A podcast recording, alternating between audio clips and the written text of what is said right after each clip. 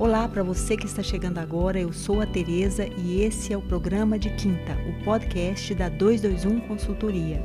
Os nossos encontros são quinzenais e eu trago aqui convidados incríveis para falar de temas relacionados ao branding, ao marketing, vendas, processos e treinamento de equipe.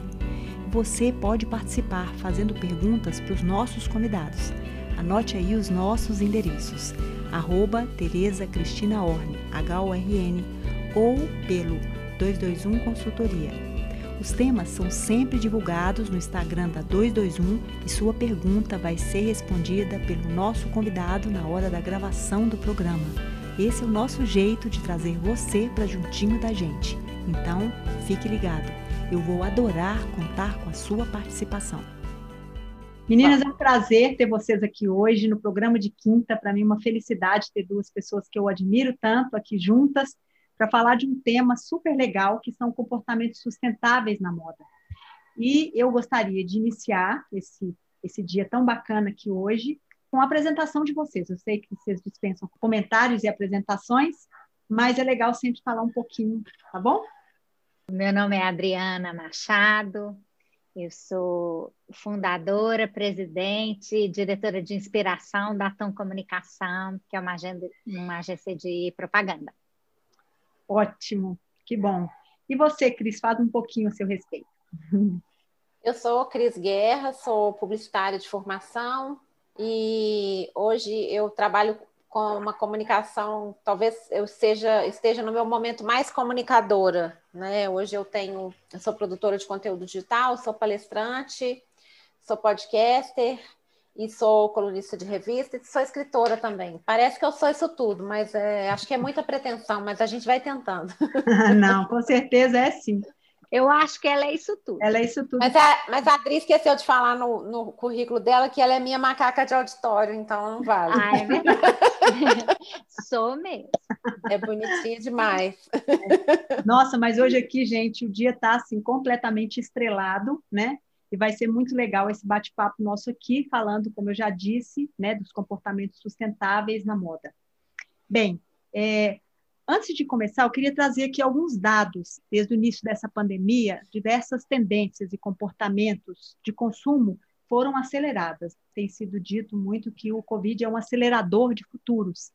Então, surgiram novos hábitos, novas rotinas que passaram a fazer parte das nossas vidas, né? Inclusive isso aqui, essa chance de encontrar vocês duas aqui nessa corrida, que é a nossa vida, seria difícil se não fosse o uso da tecnologia que nos permitisse essa gravação via Zoom e a oportunidade de, de encaixar nas agendas de vocês. É, sentimentos como medo e a insegurança diante dessa grave crise, né, que é uma crise sanitária e uma crise ambiental, a gente não pode separar as duas coisas, é que se estende agora e se agrava é, gerando também, a gente está vivenciando uma crise econômica muito, muito séria.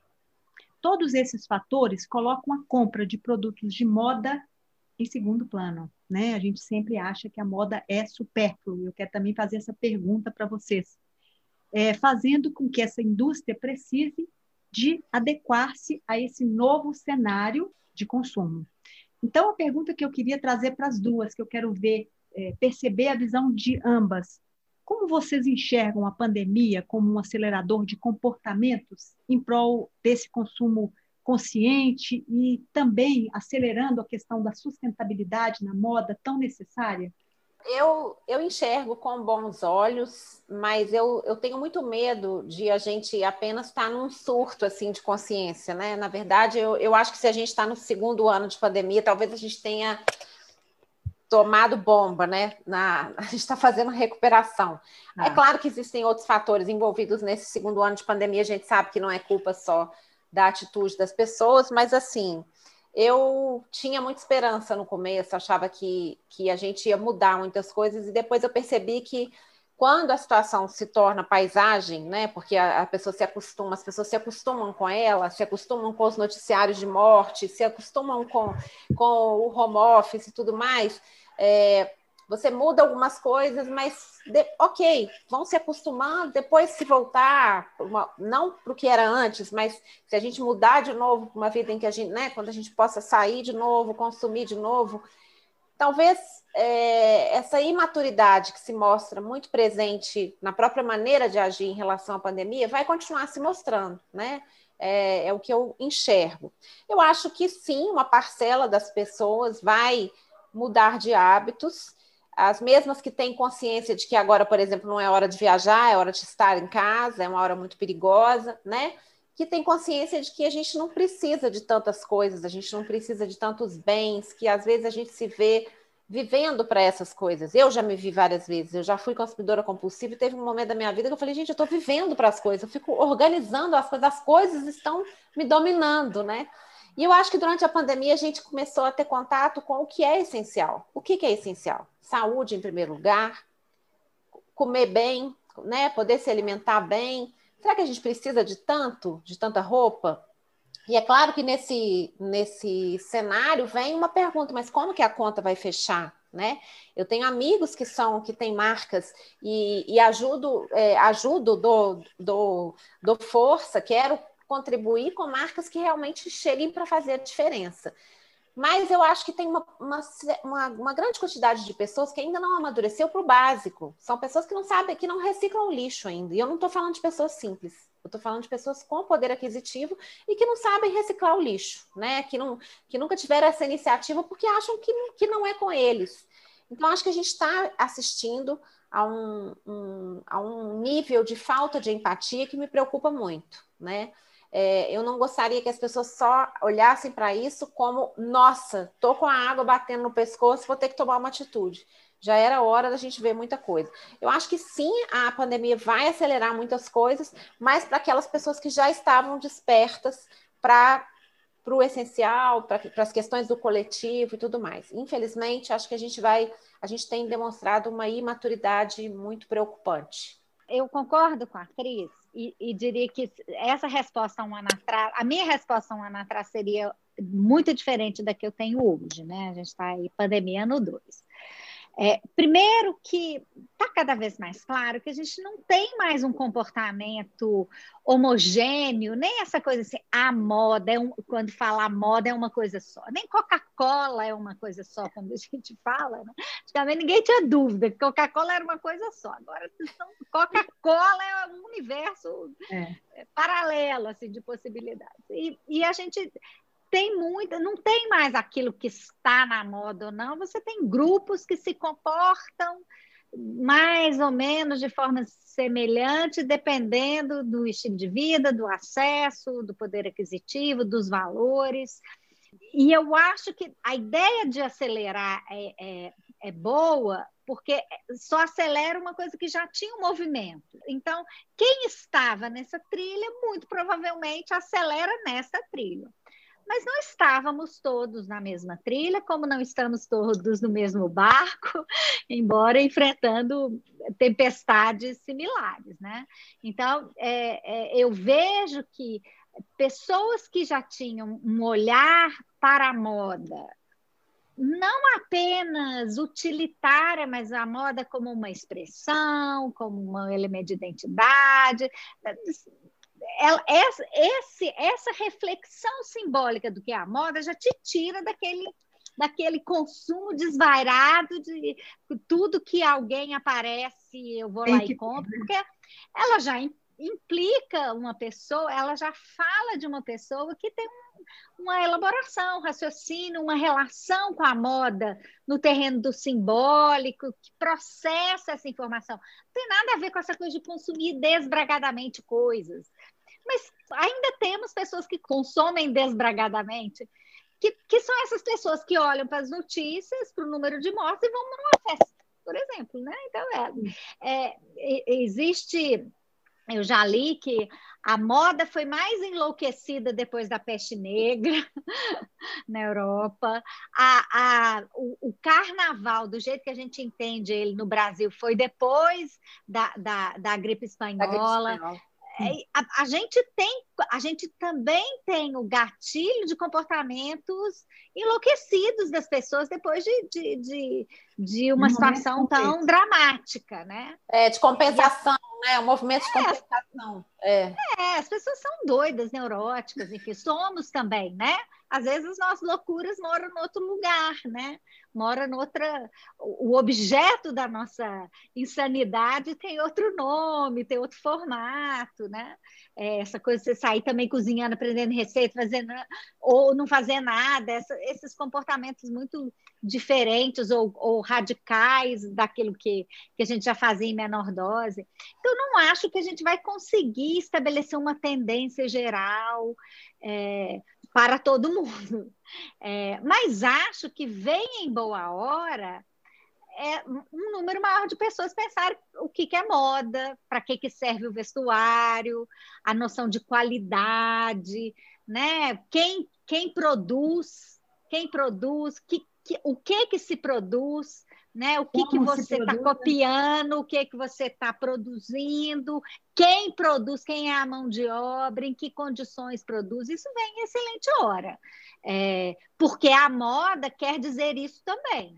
Né? A moda quer dizer pessoas, uma cadeia inteira que sai lá de quem? Sim. Do algodão ou é, da fibra. Né? Das fábricas, das tecelagens, das empresas que fazem o tecido. Então, a moda não é só uma frivolidade, é, é, né? uma, uma coisa de gente que não, não tem mais o que fazer da vida, não tem mais como gastar dinheiro. Ela não é isso. Esta é uma boa hora para a gente pensar, né? É, por exemplo, esse conceito do fast fashion, ele serve a quem? Porque é, se uma coisa custa muito barata e ela precisou ser feita por alguém, quem que ganhou esse dinheiro? Quem que não ganhou esse dinheiro? Isso é uma ótima reflexão para a gente ter, né? Sim. Já que a gente está com mais tempo, pode sair menos, a gente pode pensar mais nisso, por exemplo. É, eu, eu queria complementar só claro. para terminar. Eu acho que nem que seja uma mínima reflexão nossa, com o nosso espelho, eu acho que todo mundo vai ter momento para ter essa reflexão de olhar para o armário e falar assim: meu Deus, quantas roupas eu tenho e será que, né, num momento como esse, olha quantas roupas eu tenho. Eu acho que isso aí, eu acredito que seja comum a todos.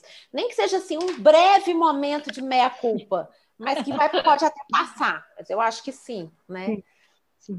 Eu acho que assim, existem coisas é, que, que, que a gente já está fazendo uma certa reflexão, porque a gente vê movimentos assim, até mesmo de de grandes redes, criando linhas e produtos que sejam dentro de uma linguagem sustentável, tingimentos, grandes redes, né, fazendo esse trabalho, CIA, Renner, Riachuelo, a Renner, inclusive, ela hoje não se posiciona como um fast fashion, ela é uma roupa inteligente. Pelo menos assim, o nome ela quer retirar porque ela quer trabalhar essa ideia de uma longevidade, de um produto que tem uma uma compensação, que tenha uma preocupação ambiental, que não seja simplesmente essa coisa dessa, dessa compra compulsiva, né?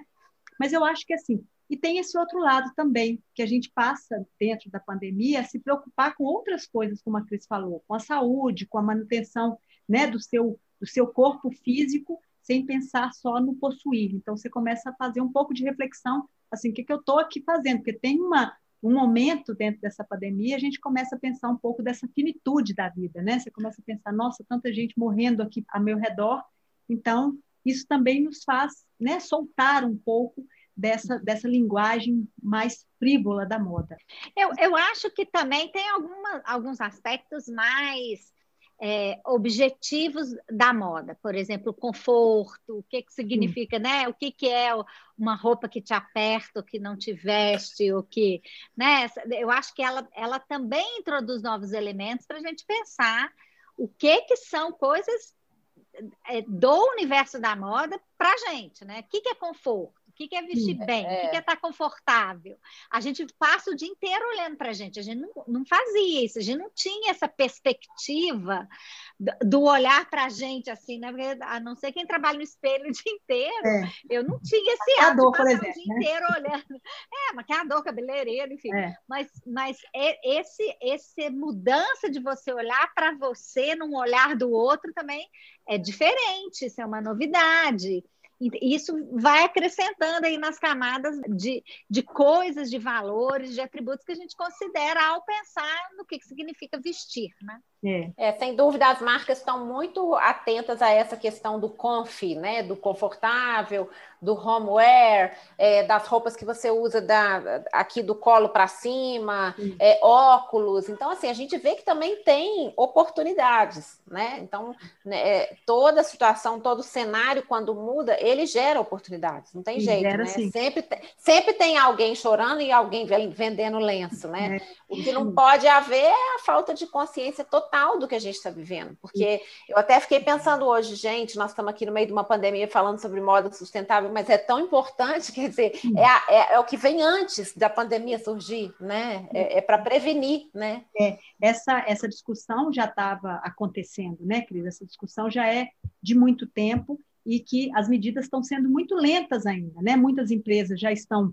né, imaginaram esse cenário, trataram esse cenário e por isso estão construindo, até conseguindo construir um relacionamento maior com o seu público e outras ainda estão muito longe, tentando mudar a nomenclatura sendo que a essência permanece a mesma.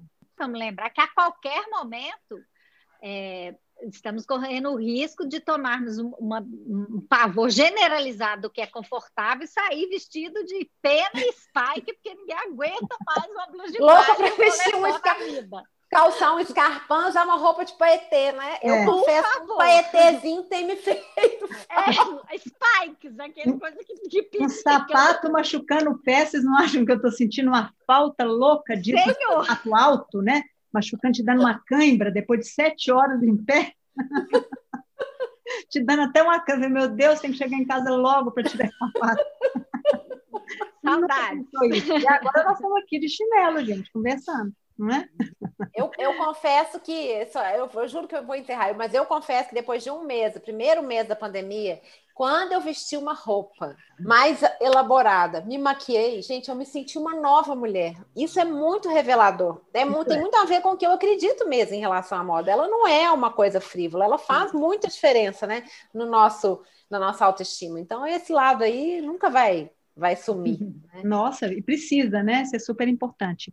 Então, vamos falar agora do segundo tema. Eu acho que é importante a gente pensar também nessa perspectiva. A rápida disseminação da doença e o isolamento social em massa fez com que muitas pessoas começassem a pensar em questões da nossa sociedade, inclusive na forma como a gente consome. A gente já falou um pouco é, nessa discussão anterior.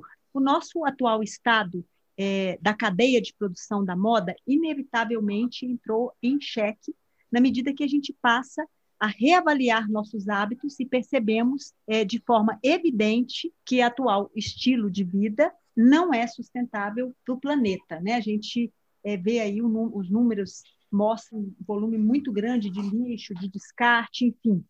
Essa pergunta ela vai para a Dri.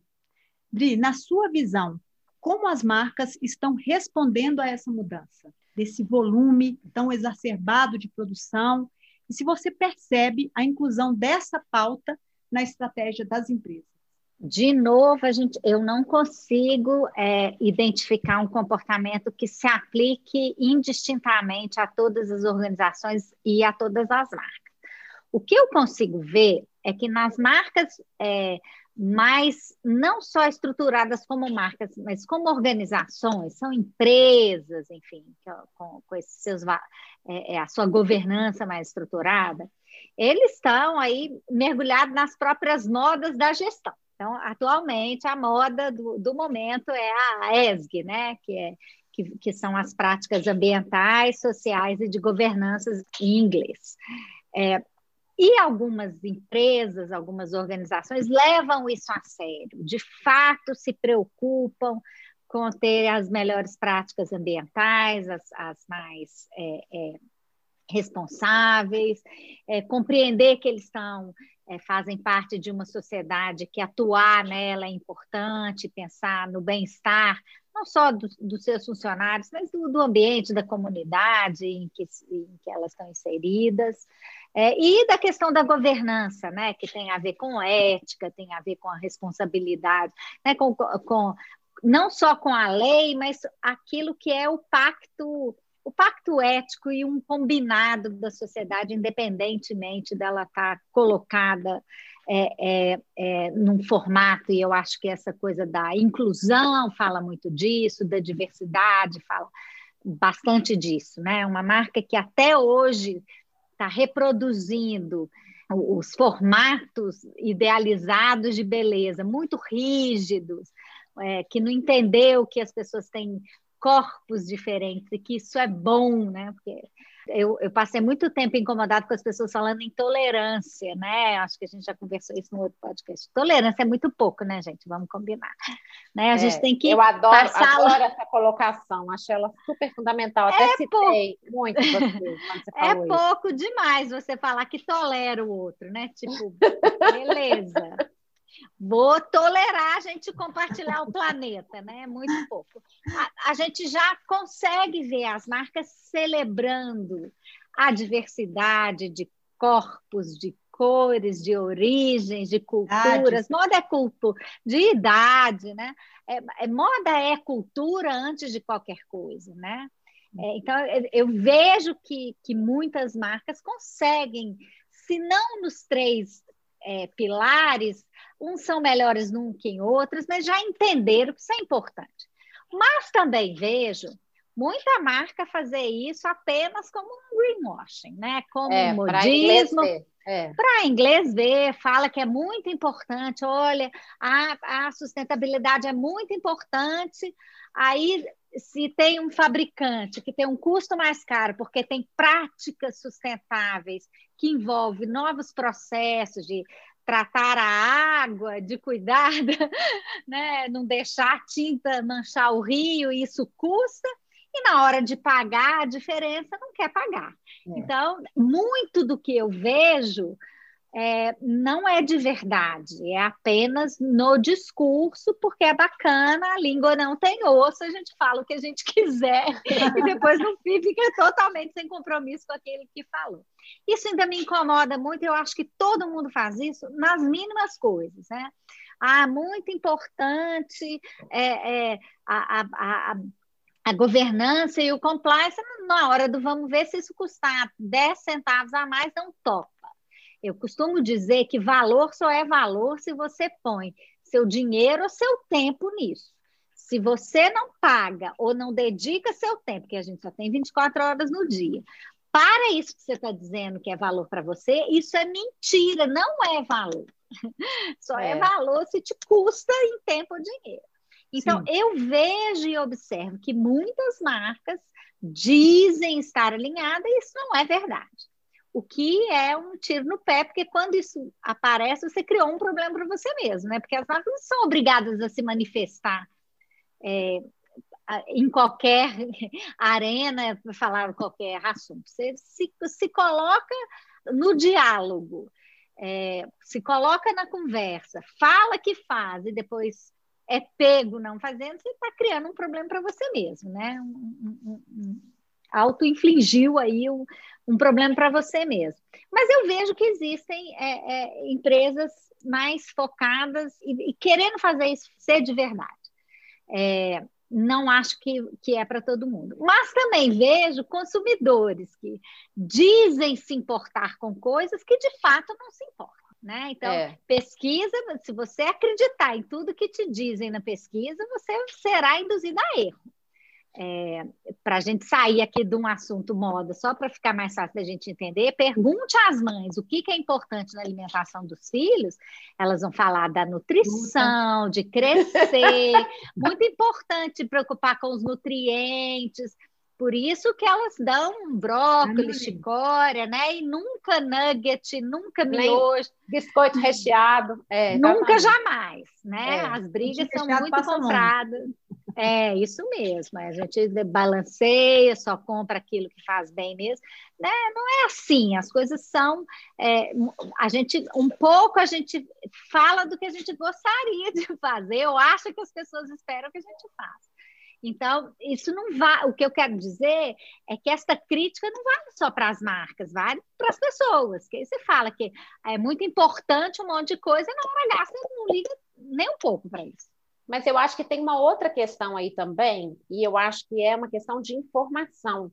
a gente precisa fazer todo um curso para entender o que significa sustentabilidade. Até outro dia, eu convivia com pessoas, e acho que até hoje convivo, com pessoas que acham que sustentabilidade é comprar lá fora, porque lá fora é mais barato, pelo menos era, muito tempo atrás, né?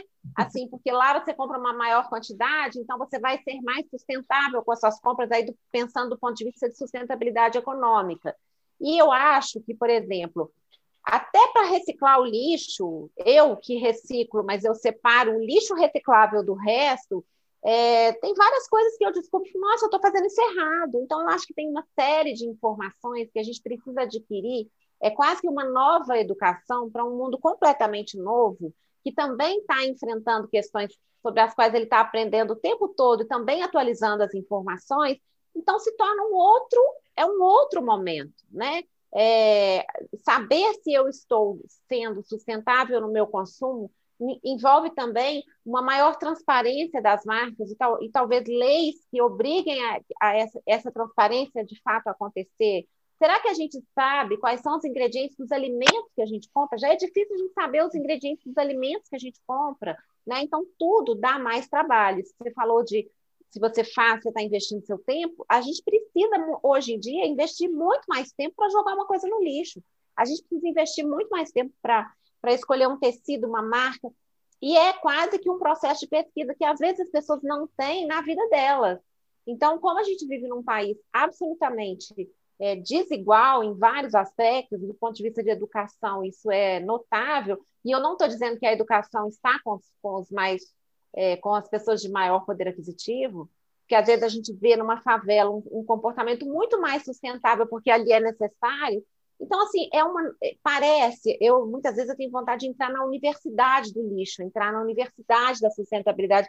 Eu gostaria de aprender coisas básicas de como viver num mundo mais sustentável, para como fazer um mundo mais sustentável, né? Porque, assim, grande parte das pessoas passa ao largo dessa, dessa realidade, ponto final, nem sabe que isso existe e continua botando o dedo, apontando o dedo para a atitude do outro ou para as políticas públicas e tudo mais, né? Então, Sim. assim, é um, é, uma, é um grande mar que a gente tem que atravessar, eu acredito. É, eu acho que você tocou num ponto, Cris, e, e Dri também, vocês tocaram em pontos que são muito importantes, porque, de um lado, a gente precisa perceber que nem tudo que se diz é verdade, de um lado ou de outro, do lado do consumidor e também do lado das empresas. Como também a gente precisa entender mais o que é a sustentabilidade, né? Em que medida nós consumidores podemos contribuir, porque a gente chegou à conclusão, talvez isso não seja claro para todas as esferas, mas em boa parte as pessoas começam a perceber que a gente está vivendo respostas das nossas ações. Nada do que está acontecendo seja de pandemia, como também é novo, porque a gente já estava vivendo processos muito fortes, desequilíbrios, né, desequilíbrios da própria natureza, enfim. Então, quando a gente pensa nessa questão, nessa questão da sustentabilidade, há de se pensar também que os próprios consumidores também passam, aqueles que têm comportamentos mais sustentáveis, a perceber o que é verdade e o que é mentira nessas relações. E muitas dessas relações realmente não são verdadeiras, são relações somente, como diz o outro, para inglês ver, né? E, e, com certeza essas marcas passam a ser é, excluídas daquele rol de, de possibilidades que o consumidor terá quando ele for fazer as suas escolhas na hora da compra. Então, acho que é. esses dois pontos são importantes. A gente precisa aprender mais sobre sustentabilidade, eu acho que precisa ser colocado esse ponto de uma forma mais clara para todos nós, consumidores, e as empresas também precisam deixar mais claros as suas práticas, como também, de outro lado, é, as empresas precisam investir de fato nisso para que a discussão saia do campo das palavras e vire para as ações, né? Mas Sim. ótimo. Eu queria tratar aqui, é, Cris, uma, uma questão que, segundo dados do MIT, o mundo é, tem produzido um volume muito grande. A gente chegou a, a, comentar aqui, né, do número imenso de peças que estão produzidas. É, são é, produzidas, em média, segundo esses dados, 150 bilhões de peças por ano. Aqui no Brasil, a produção têxtil, é, esses dados eu só teria de 2019, foram produzidos é, 2,4 toneladas, sendo que cerca de 60% das peças produzidas elas são feitas de poliéster. Informação essa foi fornecida pela BIT. E também, segundo dados é, fornecidos pela BIT, a cada segundo um caminhão de lixo têxtil é julgado em aterros sanitários. E isso ou é jogado no aterro ou então é incinerado, ou seja, se transforma em lixo, né? ou então em poluição ambiental, maior ainda. Para minimizar esses impactos da cadeia, a solução seria repensar o ciclo completo de vida da peça de roupa que consumimos, também trabalhando a questão do desperdício. A produção deve, eh, deve então, incluir novas tecnologias e buscando a reciclagem desses resíduos, é, além do uso mais eficiente da água nos processos menos poluentes, né? Você teria, Cris, dicas para passar sobre esse consumo mais consciente, para que as pessoas que nos ouçam aqui pensem um pouco, né? Sobretudo nesse consumo tão exagerado, nesse momento que a gente está vivendo agora, enfim. Eu acho que, na verdade, assim, eu não tenho nenhuma solução tirada da cartola, mas acho que a gente precisa mudar o nosso olhar para cada atitude, né? Eu acho que a gente vive num mundo que todas as nossas escolhas fazem diferença. Se você vai usar uma escova de dente de bambu ou de plástico. Eu não consegui mudar para de bambu, porque, enfim, é aquela coisa, não é uma coisa fácil, né? Eu tenho uma escova que é que é anti é, é, retração gengival, ou seja, não é fácil, né? Tudo é muito difícil. Mas a gente podia aproveitar, por exemplo, que a gente teve uma queda no poder aquisitivo. Eu acho que, né? Assim, a gente teve uma queda no poder aquisitivo. A não ser os mais ricos, os grandes, os ricos que ficaram mais ricos, eu acho que da classe média para baixo a gente foi né? A gente está sofrendo muito esse período e tudo mais. Então, aproveitar esse período, se a gente vê os excessos, as faltas e tudo mais, e olhar para um jeito que já acontece na vida de muita gente e que pode acontecer na, na nossa vida. A gente saber que dá para a gente fazer um giro das nossas peças, né? A gente pode consertar, a gente pode trazer de volta a boa e velha costureira da família e como fazer isso e passar essa roupa da mãe para o filho, do, do pai para o filho, do mais velho para o mais novo, essas coisas que a gente sempre fez, acho que esse olhar precisa estar sempre presente, porque a gente, eu não sei em relação à geração atual, né? Eu, eu lembro que eu herdava as roupas da minha prima mais velha e eu era a 14 quarta neta, imagina. Quando eu fui ter um, um, casaco Adidas, ele era azul claro, né? Então, assim, é, tinha, um, tinha quase que um. Era uma aura, era horrível. Isso hoje em dia é incrível, porque tem toda uma estética também que mudou para isso. A gente sabe valorizar, a gente sabe que o antigo é interessante, né? Existe um, acho que a gente deveria olhar a roupa como peça de colecionador, assim, coisas que são raras, que contam histórias, e essas histórias podem ser histórias minhas que depois quando uma roupa vai para outra pessoa, ela passa a construir novas histórias. Acho que os objetos têm essa possibilidade. Então, acho que olhar com esse olhar já é interessante. Quando você olha com um olhar de colecionador, é, e usar um, um, método meio Marie Kondo, que você olha e fala, eu amo isso. Não, não amo. Ah, isso, é, isso me faz feliz. Se não me faz feliz, pode fazer outra pessoa. Existe bazar de troca, existe bazar, né? O tal do bazar online, que eu acho que eu até fui pioneira nessa história no Brasil, e nem continuei, mas eu continuo fazendo, eu faço constantemente, adoro ver as minhas roupas em outras pessoas.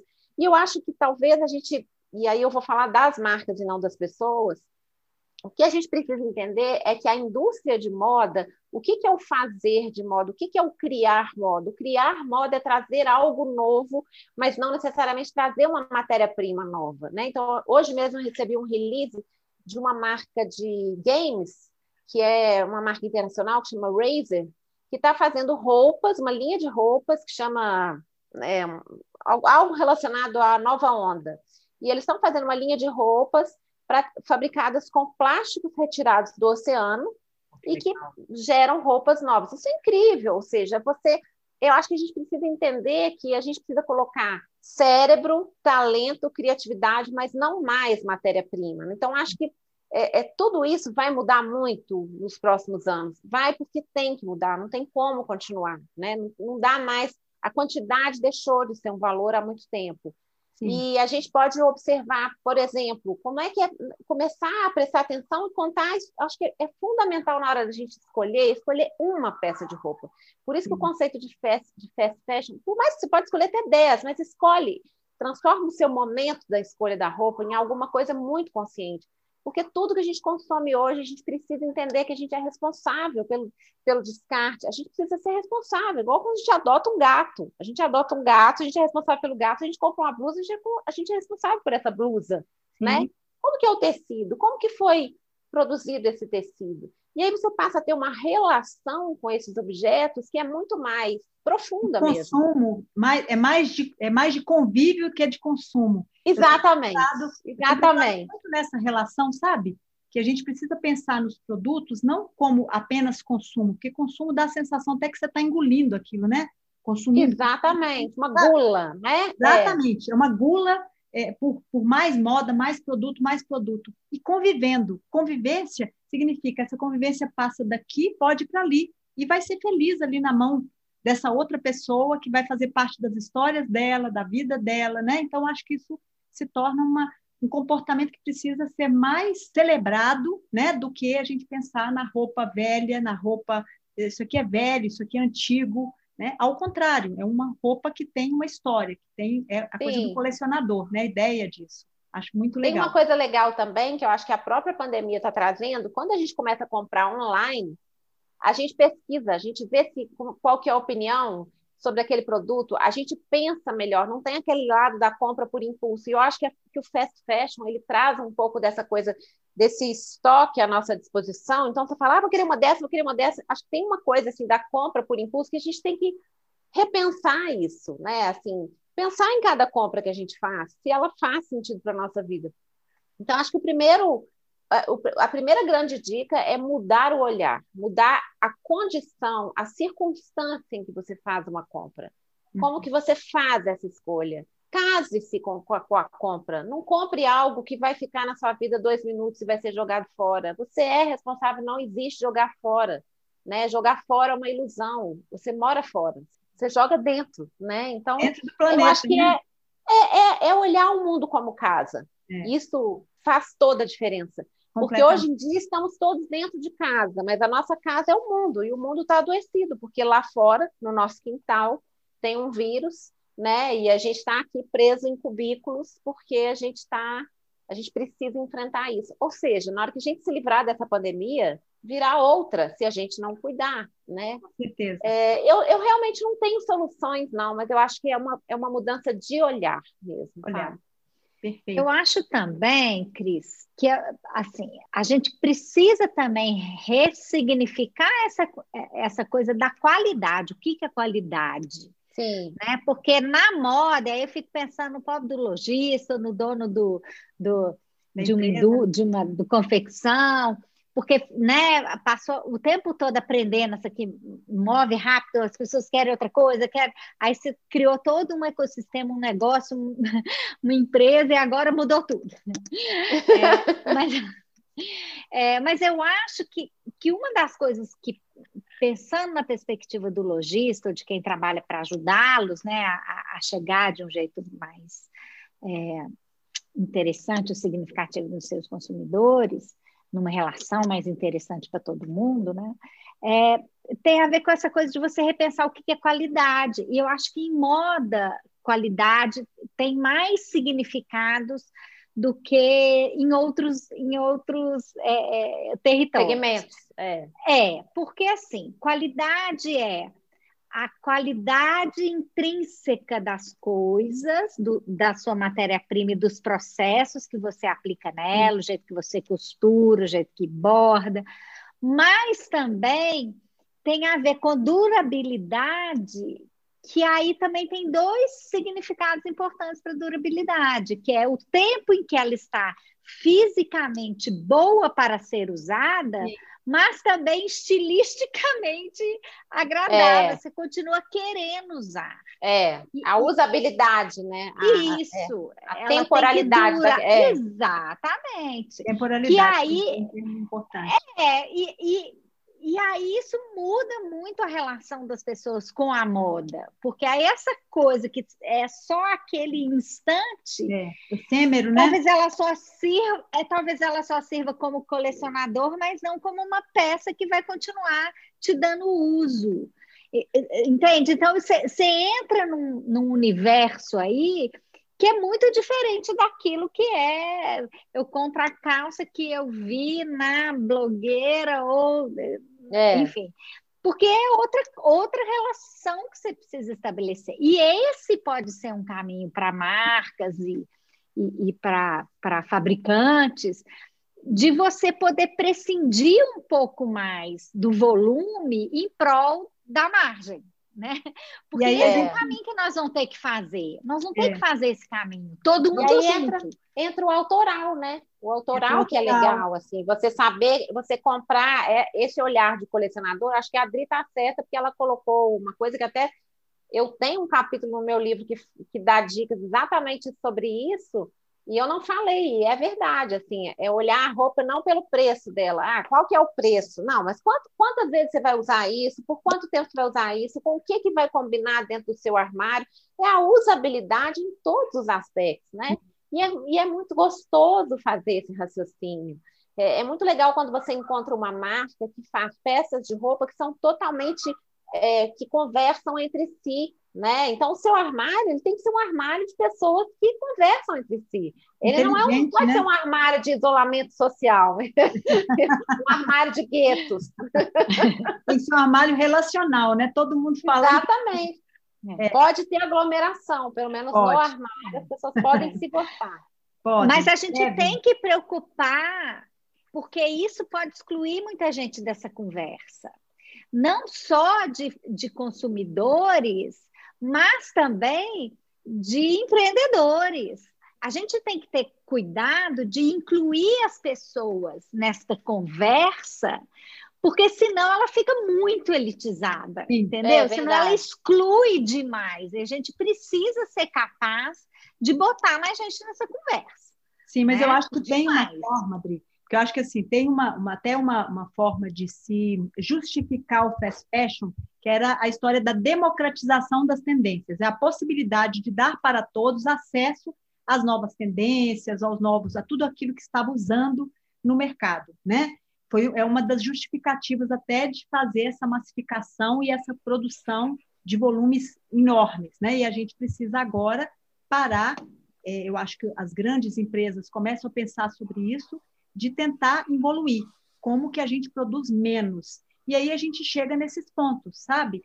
Agora, como que a gente pode incluir? A gente pode incluir exatamente é, com as novas práticas, que eu acho que é a questão da, da, nossa mudança de estilo e de vida dos consumidores, no que se refere até à forma de do crescimento da venda de segunda mão, do aluguel, do compartilhamento de roupas, ou seja, são as novas práticas que vão permitir que essas roupas de qualidade tenham uma durabilidade que tem durabilidade maior, porque ela tem esse conceito mais abrangente de qualidade que você citou, que é a qualidade de produto, de, né? É, é e também a qualidade de estilo que permite uma, um uso mais perene dessa roupa maior, maior tempo.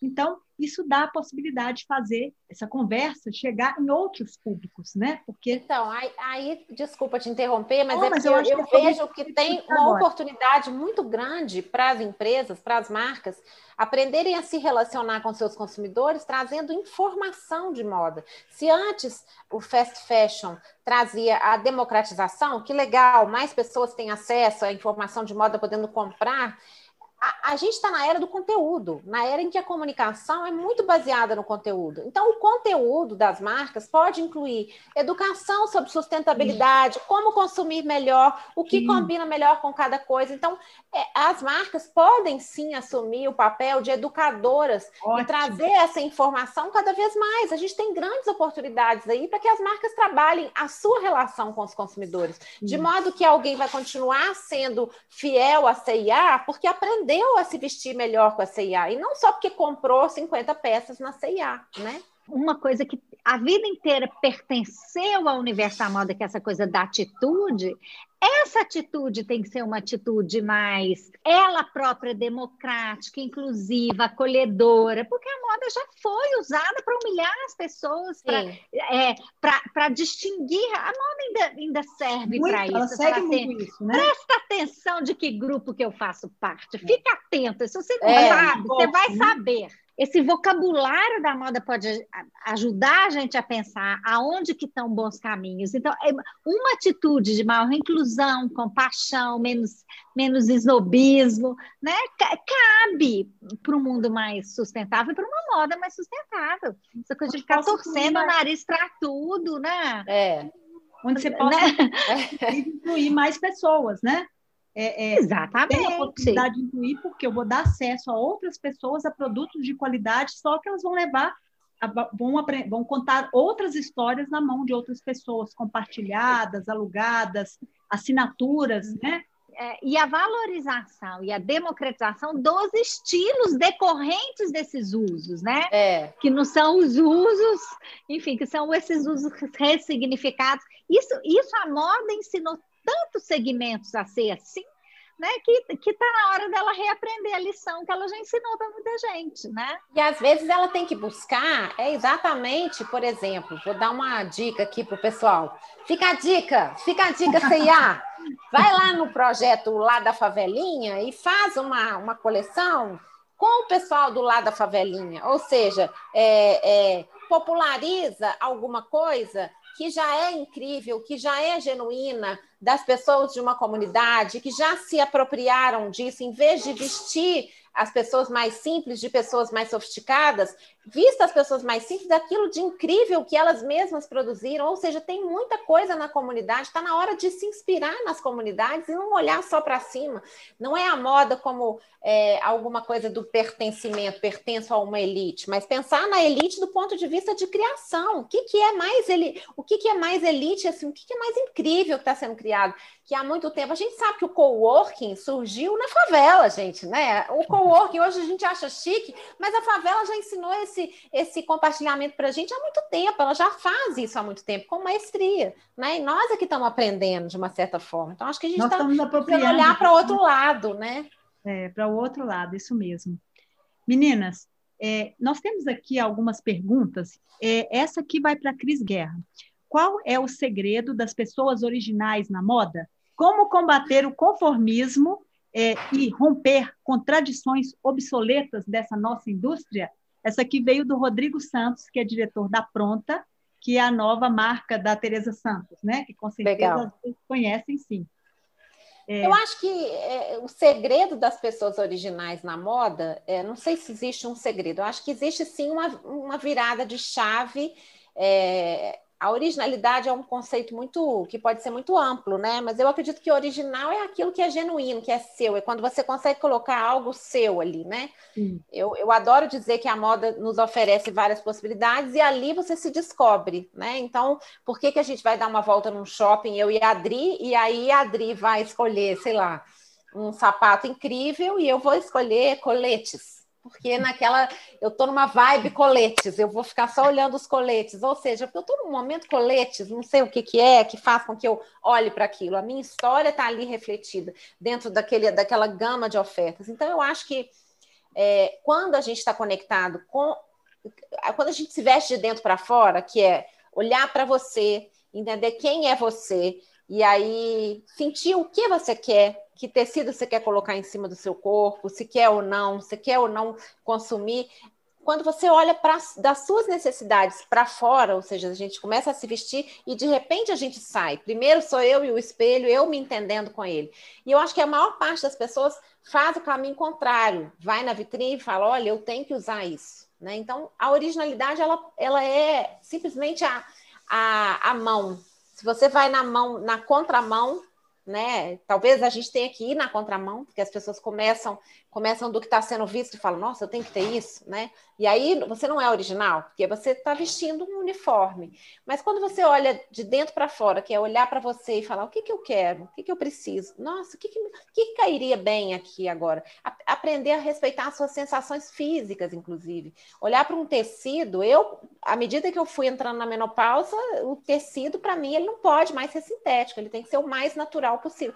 A gente, na menopausa, a gente precisa ficar rica porque é um problema sério. A gente, a gente vai ficando mais exigente, né? Vai. E hoje eu me visto, sem dúvida, muito mais de dentro para fora. Então, acho que a originalidade tem a ver com isso, com você se ver naquilo, porque você tirou, construiu do seu espelho para o mundo, e não do mundo para o seu espelho, sabe? Legal isso, legal. Dri, é, aqui tem uma pergunta de uma, uma estudante de moda que ela fala o seguinte: Meninas, muito obrigada por trazerem esse tema. Eu amo o programa de quinta. Obrigada. tenho certeza que a entrevista será muito boa. Minha pergunta é a seguinte: eu tenho ouvido e já li alguma coisa que o fast fashion há alguns anos terá venda menor que o de segunda mão. O que, que você pensa sobre isso? A moda, a publicidade, o marketing são muito bons para dar nomes e tirar a gente do caminho, né?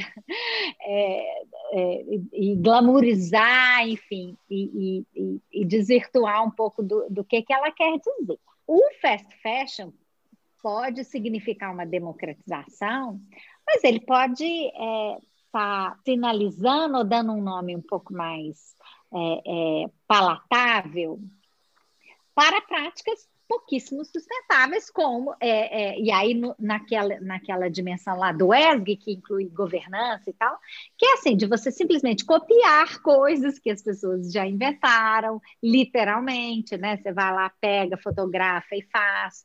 É, e essa coisa de você se importar muito pouco com a qualidade intrínseca e com a sua relação com a mão de obra, você pagar nada para quem faz, porque tem que ser muito barato, porque o valor dela está em você disponibilizá-la muito rapidamente, com qualquer qualidade e com qualquer, feito de qualquer jeito, empregado qualquer técnica. Por isso que esse conceito ESG é ótimo, desde que aplicado no seu, é, na sua totalidade, não só para como um carimbinho aí de, de buzzword bacaninha que o povo está falando.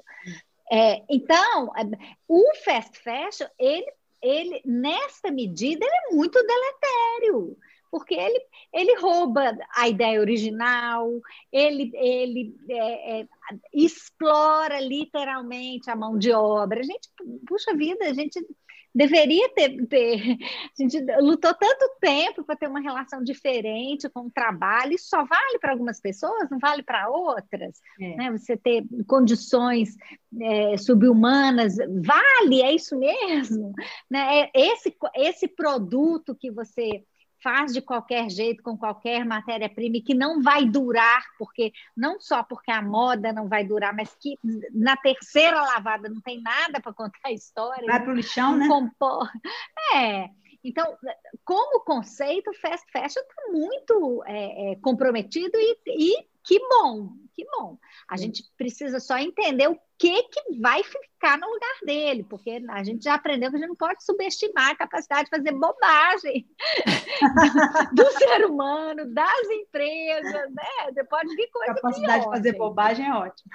É, né? Porque é isso, muita gente vai sair melhor, mas vai ter gente loucona por aí, vai ter gente, né? Vai sair de tudo, vocês não precisam ter dúvida, porque tem, tem gente que faz qualquer coisa no meio da pandemia, então vocês já viram que a gente não pode contar que haverá predominância do bom senso, das pessoas mais reflexivas. não, não convém apostar nisso. Não, é, vai ter de tudo, né? A gente fica só torcendo para que as pessoas é, que a gente consiga achar caminhos mais inclusivos e a gente tem que pensar em pessoas que conseguiram ganhar a vida fazendo fast fashion e que de repente aí cai essa tendência, elas vão fazer o quê? A gente tem que pensar nisso.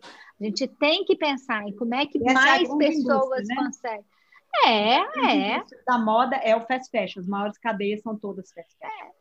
E aí você tem muita gente do, dos pequenos reproduzindo isso, porque se Sim. as grandes cadeias fazem isso, você tem pequenos também fazendo. Nós vamos ter que nós vamos ter que pensar para onde vão essas pessoas, para onde vai a possibilidade dessas pessoas ganharem a vida né? A gente não dá para você ficar pensando só. E, e, esse é um perigo de todo mundo que fala em nome da, da, sustentabilidade, você se sentir moralmente superior, porque você quer o bem do planeta.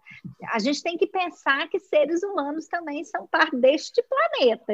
Então a gente tem que levantar todo mundo, né? Eu concordo com a Cris que a, a questão está na educação. E uma educação muito diferente dessa que a gente chama de educação, eu não estou falando só da. Estou é, falando de todo mundo, né? A gente precisa aprender como é que a gente aprende a, a, a, a, a se informar, a identificar o que é informação de boa, má qualidade, né? É, Faz parte, é. Eu faço parte de um conselho e tem pessoas incríveis e tal. E aí eu estava ouvindo um cara falar assim que o problema da comunicação não está só na fake news, porque o problema é que às vezes são as notícias verdadeiras que são manipuladas e que, né, e isso pode acontecer com a gente. A gente pode ser julgado pelo nosso pior dia e toda a nossa vida está dependendo de um lapso que a gente dê num instante infeliz. É, isso eu acho importante, porque a gente ter, a gente dá espaço para a gente precisa dar espaço para a possibilidade do erro e do aprendizado, porque senão na cultura do cancelamento não resta ninguém, né? Isso é importante. E, e isso tem que valer para todo mundo, para quem está é. trabalhando, para quem faz uma moda que não é aquela que é, vai ser a mais sustentável. A gente precisa achar um jeito de botar mais gente pensando, fazendo e e gerando uma demanda, porque a gente está num, num, mundo capitalista que responde à demanda, então a gente tem que ter mais gente demandando verdadeiramente um comportamento menos afoito, menos agressivo, menos excludente. De novo, a gente volta para aquilo que eu estava tentando chamar de essa coisa da atitude. Né? Se a gente conseguir que a, que, que a moda é, que na moda predomina uma atitude de inclusão, uma atitude de perdão, uma atitude de, de gostar de coisas mais diferentes, de permitir que as pessoas gostem de coisas mais diferentes, de achar isso bom, aí eu acho que a gente está falando de uma moda sustentável que promove um, um, uma vida e um mundo mais bacana para mais gente porque senão fica para um mundinho muito pequititinho de gente. É. Fica, muito pouca gente cabe neste. É, é. Fica, fica cabendo pouca gente nesse. É, é um mundo ainda que está ainda, né, ainda é curto, porque a grande massa ela não está. Ela é como a Cris falou, a gente precisa de um processo muito grande de reeducação, de, né, de como ver os produtos, de como que a gente, né, tem há quanto tempo que a gente está vivendo sobre a égide do fast fashion? É muito tempo né? É muito tempo que as, as, as tendências elas se tornam obsoletas no piscar de olhos, né? Então, assim, a coisa surge já some meteoricamente porque tem que entrar a próxima, né? Qual que é o próximo? A, é, o vocabulário da moda é muito cruel, porque muita co essa coisa do exclusivo é excludente por, por é. intrinsecamente. É. Então é isso, a moda tem que, que, que absorver e desenvolver uma nova linguagem, um novo vocabulário, que tudo faz parte dessa atitude. Essa atitude tem que ser ampla para caber mais coisas debaixo dela. Né? Eu acho Ela que é tem isso que caber mais coisa. Eu acho que é isso, gente, só para terminar, que o Rodrigo fala dessas tradições obsoletas da nossa indústria. Né? É uma indústria que fala de moda, mas ela é uma indústria é, que o discurso dela pode parecer novo, pode né, se fundamentar nisso, mas é uma indústria tradicional, que custa mudar, que tem dificuldade de trazer novas coisas, de aceitar novas coisas em prol da mudança, porque é uma coisa bastante sedimentada, né? A gente é. tem as estruturas já muito bem estabelecidas e onde não cabe outras coisas, né? Porque é, é a, a, a, obsolescência programada no caso aí é do, da própria cadeia. É da própria cadeia. É, é, é, é desesperador. E, e, é, e é uma contradição, porque a rigor a inovação, essa energia do novo é, é do, do território da moda, né? Uhum. É. É, é, é, ela deveria e tem a chance de usar essa energia, essa capacidade, esse potencial de enxergar o novo, de imaginar o novo e de fazer o novo dentro dela mesmo. Até porque né? faz parte da cultura, Não né? Só do que sai da fábrica, né? Mas do que entra, do que está em torno, né? Tem Sim. muita chance, tem muita oportunidade. A Cris disse isso, mas tem muita oportunidade. É, e talvez o principal ativo que a, que a indústria da moda tem é essa capacidade de imaginar coisas novas. A, a imaginação ela é, ela é muito poderosa e ela será cada vez mais, porque a gente vai precisar imaginar um mundo diferente se a gente quiser ter uma vida diferente. Sim. E todo mundo que está nessa cadeia pode ajudar e deve ajudar, porque é, é, se você é capaz de imaginar um shape, uma silhueta, um, que ninguém nunca pensou, você pode pensar outras coisas também, você não precisa estar só limitada à, à bainha, à altura, né? Do a repetir processos, tem... né? Repetir processos né? e qualidades. É, Meninas... Você pode pensar um mundo novo, né? Não precisa pensar só uma roupa nova, né? Sim, meninas, é. Eu quero primeiro agradecer enormemente, eu tenho certeza que todas vocês estão aí bastante atarefadas e tiraram esse tempo para fazer essa discussão que eu tenho certeza que vai acrescentar a muitas pessoas, muitos profissionais dessa área, muitos empresários que realmente estão buscando novos caminhos para os seus negócios.